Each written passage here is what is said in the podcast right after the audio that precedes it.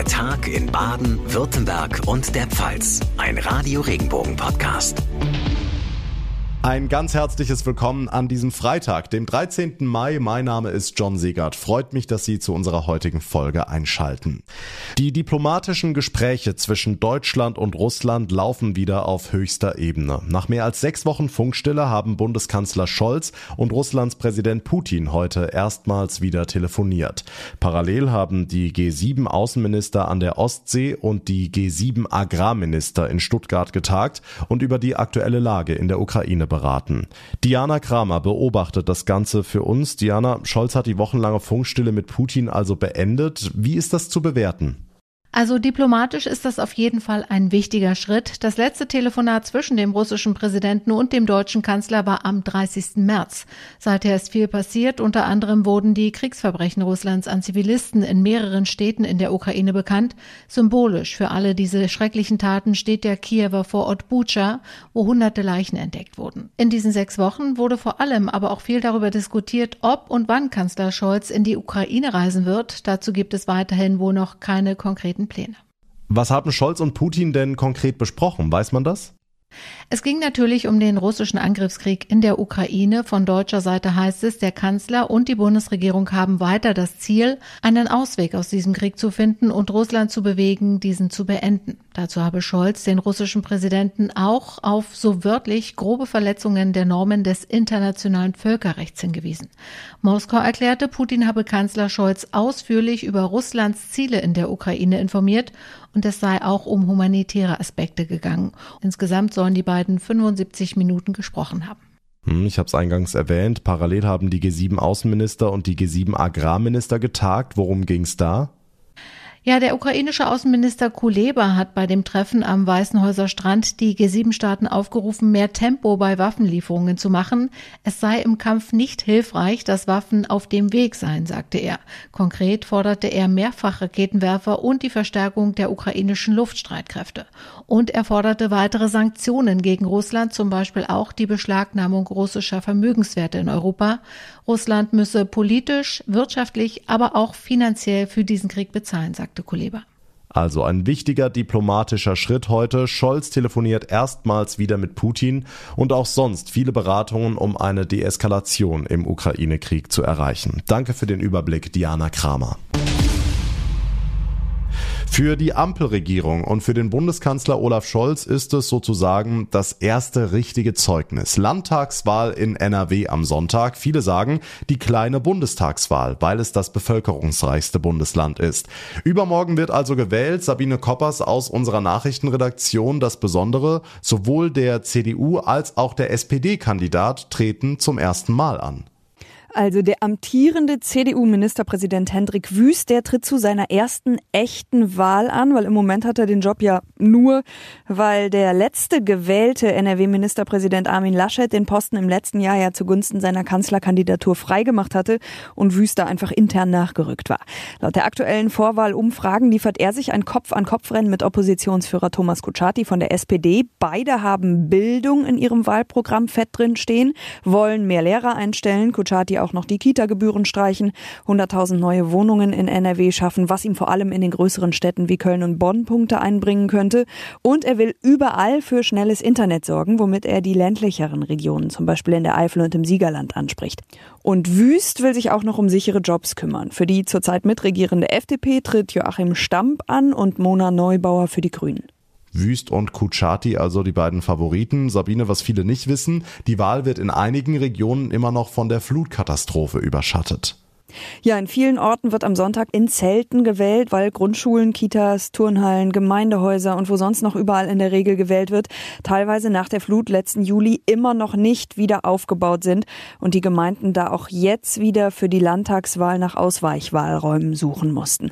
Das gilt zum Beispiel für die sehr stark von der Flut beschädigte Stadt Bad Münstereifel oder laut Bürgermeisterin Petra Kalkbrenner auch für die Menschen im Ortsteil Zwistal-Miel. Bereits bei der Bundestagswahl 2021 mussten wir hier eine Zeltlösung suchen und insofern haben wir die Erfahrung gemacht, dass dieser Wahlort im Zelt genauso gerne genutzt wird wie das Wahllokal im Dorfhaus. Und dann noch vielleicht kurz was äh, organisatorisches mit Blick auf Corona. Auch in den in den Flutgebieten in der Region zum Teil noch aufgestellten Zelten sollen genau wie in allen anderen Wahlräumen Trennwände, Lüften, markierte Laufwege, Mindestabstände und Desinfektionsmaßnahmen gegen eine Ansteckungsgefahr mit Covid-19 helfen. Eine Maskenpflicht gibt es in den Wahllokalen am Sonntag nicht mehr, aber Maske tragen ist natürlich auch nicht verboten und wie wir alle wissen, kann man sich und andere damit natürlich am besten vor Corona schützen. Und da auch noch so eine kleine Maßnahme, bitten die Wahlämter drum, einen eigenen Stift mit in die Wahlkabine zu bringen. NRW wählt übermorgen am Sonntag. Die Analyse und Reaktion gibt's dann natürlich am Montag hier im Podcast. Nachrichten für Rhein-Neckar, den Odenwald und den Kraichgau. Ich bin Francesco Romano. Die A6 hat mal wieder eine Baustelle mehr. Heute um 22 Uhr sperren die Arbeiter die Strecke zwischen den Anschlussstellen Sinsheim und Sinsheim Süd in Fahrtrichtung Nürnberg. Hier wird die Fahrbahn saniert. Die Sperrung dauert voraussichtlich bis Montagmorgen 4 Uhr. Sie sollten hier bei Sinsheim abfahren und den Umleitungsschildern folgen. Nächstes Wochenende wird dann die Gegenseite gesperrt. Die Stadt Mannheim informiert heute auf der Ausbildungsmesse Startklar über ihre Ausbildungsberufe. Von 15 bis 20 Uhr stellen sowohl Azubis als auch Ausbildende ihre Jobs vor und geben intensive Einblicke. Auch die Agentur für Arbeit ist mit einem Stand am Start. Nachrichten für die Region Karlsruhe, die Ortenau und den Nordschwarzwald. Ich bin Sascha Baumann. In einem Festakt wird heute der Salmen in Offenburg wieder der Öffentlichkeit übergeben. Am Nachmittag dürfen aber nur geladene Gäste rein. Der Salmen wird von der Polizei abgeschirmt. Oberbürgermeister Marco Steffens. Es ist für unsere Stadt was ganz Wesentliches. Deswegen freue ich mich auf die Wiedereröffnung des Salmens und bin dankbar, dass auch der Präsident des Zentralrats der Juden da ist, denn der Salmen war ja auch mal Gebetshaus für unsere jüdische Gemeinde. Insofern kommt das freudige Ereignis 1847 und aber auch die Zerstörung durch die Reichspogromnacht äh, an einem Ort zusammen. Im Rahmen der Eröffnung wird dem ehemaligen Bundespräsidenten Wolfgang Schäuble heute die Ehrenbürgerwürde verliehen. Nachrichten für den Breisgau, den Südschwarzwald und das Dreiländereck. Ich bin Tanja Burger. Beschwingt einkaufen. Morgen startet in Bad Krotzingen die Aktion Samstag Sommer mit einer Liveband auf dem Lammplatz. Stadt- und Wirtschaftsförderung bieten damit immer samstags ein gratis Kulturprogramm um die Innenstadt zu beleben. Bürgermeister Volker Kieber. Und das ist auch das Ziel, weil wir festgestellt haben, dass durch die Pandemie viele Geschäfte unter dem Onlinehandel zu leiden haben. Und für Innenstädte wie die Stadt Bad Gotzingen, für so kleine Städte ist es natürlich schwierig, wenn die Geschäfte nach und nach schließen, wenn es Leerstände gibt, weil die einen wichtigen Beitrag leisten für die Belebtheit der Innenstadt. Der Samstagsommer geht bis zum 17. September. Baden-Württemberg hat eine neue Tourismuskampagne gestartet. Das Besondere, sie richtet sich nicht an die Urlauber aus Deutschland und der Welt, sondern an die Einheimischen unter dem Motto Tourismus bist du. Es ist nämlich Ziel der groß angelegten Kampagne, bei den Einheimischen Akzeptanz zu schaffen für den Tourismus. Radio Regenbogen Baden-Württemberg-Reporterin Barbara Schlegel hat mit dem Staatssekretär für Tourismus im Wirtschaftsministerium Patrick Rapp gesprochen und ihn nach den Hintergründen gefragt. Ja, in erster Linie geht es uns äh, sowohl um die Bürgerinnen und Bürger des Landes, die natürlich aufgrund unterschiedlichster Anspruchslagen manches, gerade in den Hotspot-Regionen, auch kritisch beurteilen, was vollkommen nachvollziehbar ist. Und es geht uns auch darum, die politischen Entscheider, vor allen Dingen auch in der kommunalen Ebene, äh, stärker mit einzubinden und deutlich zu machen, welche Zusammenhänge bestehen zwischen dem, was wir als Einheimische an Infrastruktur, auch Freizeitinfrastruktur nutzen können, das aber nur möglich ist, weil wir eben die hohe Zahl an Feriengästen haben. Das heißt, Sie wollen den Einheimischen die Vorteile äh, schmackhaft machen, die sie selbst durch den Tourismus haben. Also wir schätzen, dass es circa 300 bis 400 Kommunen in Baden-Württemberg gibt, in denen keine Nahversorgung mehr da wäre. Also kein Bäcker, kein Metzger, vielleicht auch gar kein Arzt mehr, keine Poststelle und auch der ÖPNV ausgedünnt wäre, weil sich alles nur deswegen auch rentiert, weil wir die hohe Zahl an Feriengästen haben. Die Infrastruktur, die wir für den Tourismus auch vorhalten, bis rein ins Dorfgasthaus, wird natürlich von den Einheimischen genauso geschätzt und genutzt Aber wie gesagt, es ist eine Frage auch der Wirtschaftlichkeit, die oft nur dann gegeben ist, wenn wir die Dinge zusammenbringen. Nehmen Sie zum Beispiel auch Kultureinrichtungen, nehmen Sie Museen, nehmen Sie unsere Burgen, unsere Schlösser, die ja auch Kulturschätze unseres Landes, aber auch teilweise auch Bildungselemente haben. Auch das ist nur möglich, wenn es eine touristische parallele Nutzung gibt.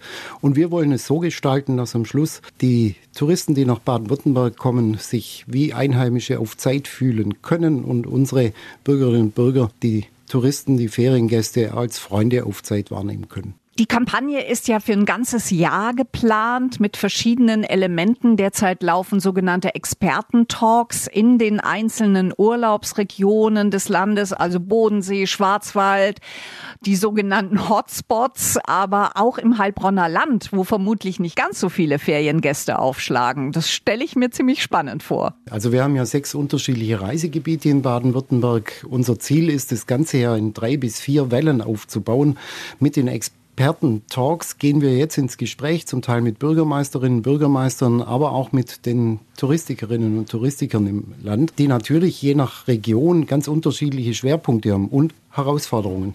Wir hatten jetzt tatsächlich in Friedrichshafen, in Blaubeuren zwei ganz unterschiedliche äh, Formate, die wir auch thematisch immer jeweils an die Region anpassen. In Freiburg war die Frage der Nachhaltigkeit und da versuchen wir schon auch äh, auf den Punkt zu bringen, was in den Regionen wichtig ist. Und Sie haben den Schwarzwald angesprochen, da haben wir natürlich Hotspot-Situationen, wie am Bodensee auch, wo es jetzt tageweise einfach mal zum Überlaufen kommt. Da sprechen wir aber noch nicht von Overtourism. Da kann man sich dann in Venedig mal orientieren, was das dann wirklich heißt. Aber natürlich äh, kommt es zu Belastungen durch Verkehr, kommt es zu Belastungen durch ein zu viel an Menschen an einer Stelle. Und da wollen wir natürlich auch ganz am Ende dieser Kampagne, die so circa ein Jahr dauern wird, mit denen, die tatsächlich auch betroffen sind, die Touristiker, aber auch die Bürgerinnen und Bürger. Es gibt ja noch einen Bürgerdialog, auch in allen sechs Hauptreisegebieten, zu Handlungsleitfäden kommen. Mit welchen Möglichkeiten kann man vor Ort Belastungen reduzieren, kann die Dinge besser machen, kann Tourismus positiver erscheinen lassen? Tourismus ist in Baden-Württemberg eine wirtschaftliche Leitbranche mit 380.000 Beschäftigten direkt und indirekt.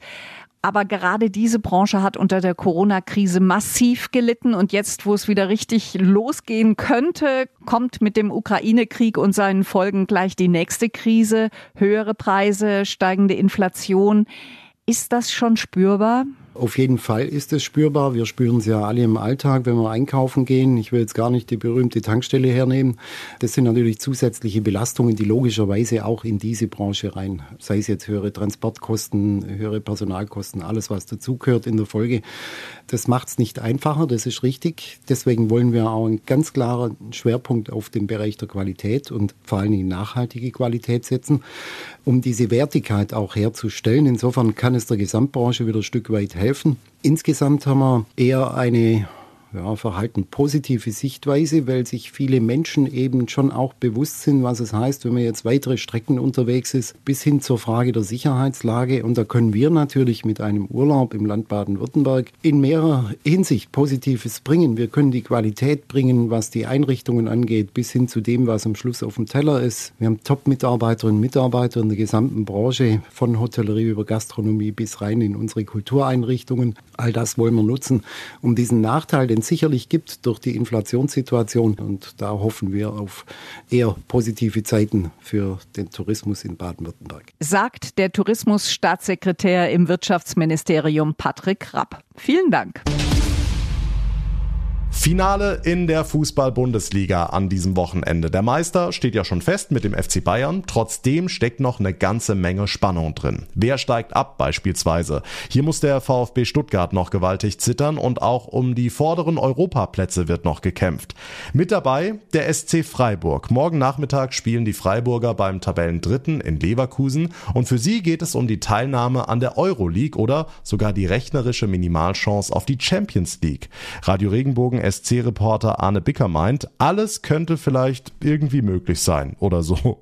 Herzlich willkommen zum Spieltag der lächelnden Konjunktive oder wie es Freiburgs Trainer Christian Streich sagt. Wenn wir in Leverkusen gewinnen und Leipzig verliert, dann wären wir in der Champions League. Andererseits, wenn Freiburg verliert und Union Berlin gegen Bochum gewinnt, dann wäre Freiburg noch nicht mal in der Europa League. Von Vorteil könnte es da sein, dass es für Freiburgs Gegner Leverkusen um nichts mehr geht. Die sind Dritter, so oder so. Das weiß auch der Joker. Vielleicht fehlen zwei, drei Prozent, wer weiß. Das wäre natürlich gut für uns, aber darauf verlassen wir uns nicht. Hätte, hätte, Fahrradhelm. Was ist schon sicher vor diesem letzten Spieltag? Der letzte Spieltag hat schon oft für kuriose Ergebnisse gesorgt und jeder kann die Tabelle lesen, jeder weiß Bescheid und dann schauen wir, was für Ergebnis rauskommt. Und dann noch das Pokalfinale. Nils Petersen macht aus seinem Herzen keine Mördergrube. Seit Wochen gibt es irgendwie nur ein Thema in der Stadt. Ist auch schön, aber klar, wir müssen unsere Hausaufgaben in der Liga erstmal bewältigen, weil man dann auch mit einem guten Gefühl natürlich nach Berlin reisen kann, um dann auch Leipzig auf Augenhöhe irgendwie zu begegnen. Aber klar, es ist natürlich immer im Hinterkopf logisch.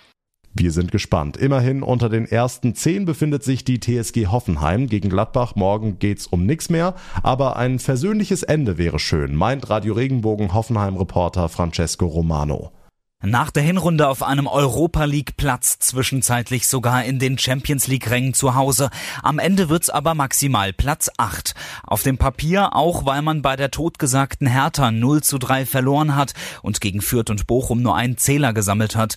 Trainer Sebastian Hoeneß sagt, wir haben unsere Stammspieler zu selten auf den Platz bekommen. Was wäre gewesen, wenn wir mit der Power an den Start hätten gehen können von Spiel zu Spiel? Das ist frustrierend, das haben wir nicht geschafft als Club. Da ist jeder mit dabei. Das ist die große Enttäuschung, neben der Tatsache, dass das dann auch natürlich mit Einfluss genommen hat darauf, dass wir uns nicht belohnen konnten durch eine weitgehend positive Saison. Deswegen sollen Veränderungen her. Erste Meetings gab's schon. Auch personell wird geschraubt, damit's in der kommenden Saison besser läuft. Es geht um Erwartungen, es geht um gemeinsame Entwicklungen. Da geht es darum, darüber zu sprechen, zusammenzukommen, äh, Dinge zu entwickeln und da sind wir dabei. Morgen gegen Gladbach soll's keinen Sommerkick geben. Höhnes fordert Engagement und Leidenschaft.